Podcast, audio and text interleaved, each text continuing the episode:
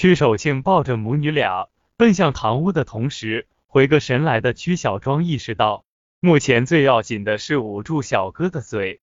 小庄是结过婚的人，加之上半夜陪父亲去道观时，从玄正那里了解到被艳鬼附身女子的一些表现，想到弟弟小栋还是个孩子，其心智犹如深秋清晨凝结的露水那样的清纯。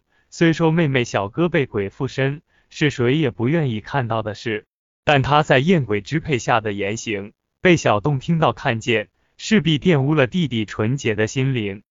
曲小庄健步如飞，最先跑到东厢房，拿起炕上的那块布条，趁小哥张嘴之际，迅速堵住他的嘴，就像关了闸门。从小哥嘴中发出的那些令人难堪的言语，瞬间被截住。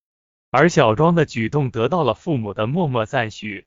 屈守庆夫妇心想，正是基于亲情，才会有如此的默契。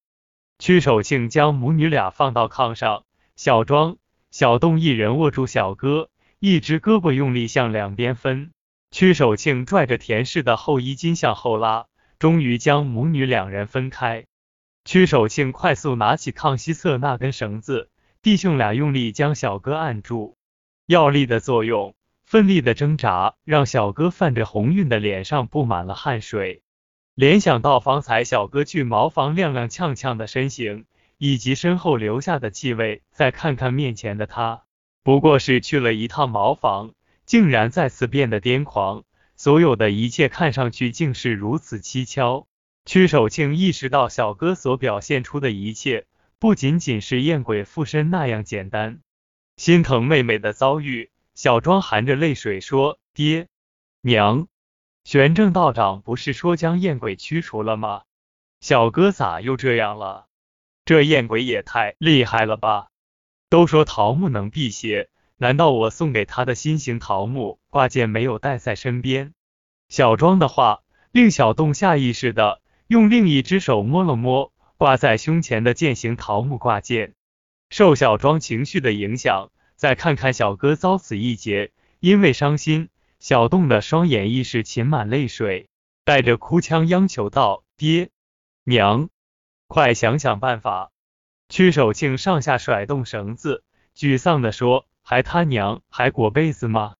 此时的田氏出奇的冷静，她以一个女人的直觉判断，女儿绝不仅是艳鬼附身，而是另有隐情。他拿过绳子捆住小哥的双脚与双手，又拖过两床被子，让小哥斜靠在上面。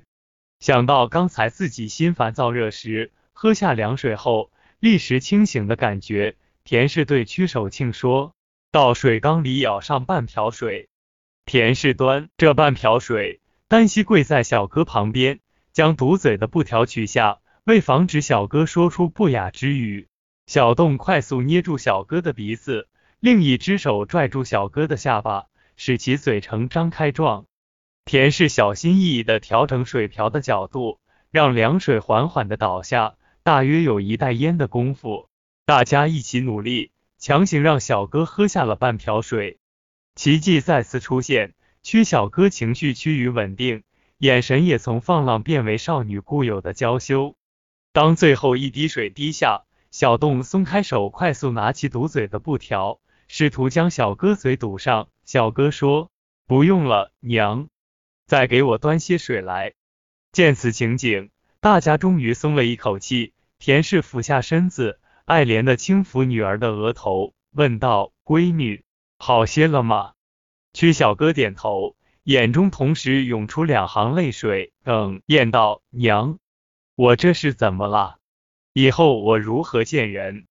曲守庆又端来半瓢水，小哥说：“娘，解开绳子，我自己来。”话虽简短，却极具条理与逻辑性。田氏判断小哥暂时恢复了正常，担心直奔主题会引起女儿情绪的波动，田氏轻声问小哥：“还记得小庄学徒第一次回家给我们全家每个人带回什么礼物来着吗？”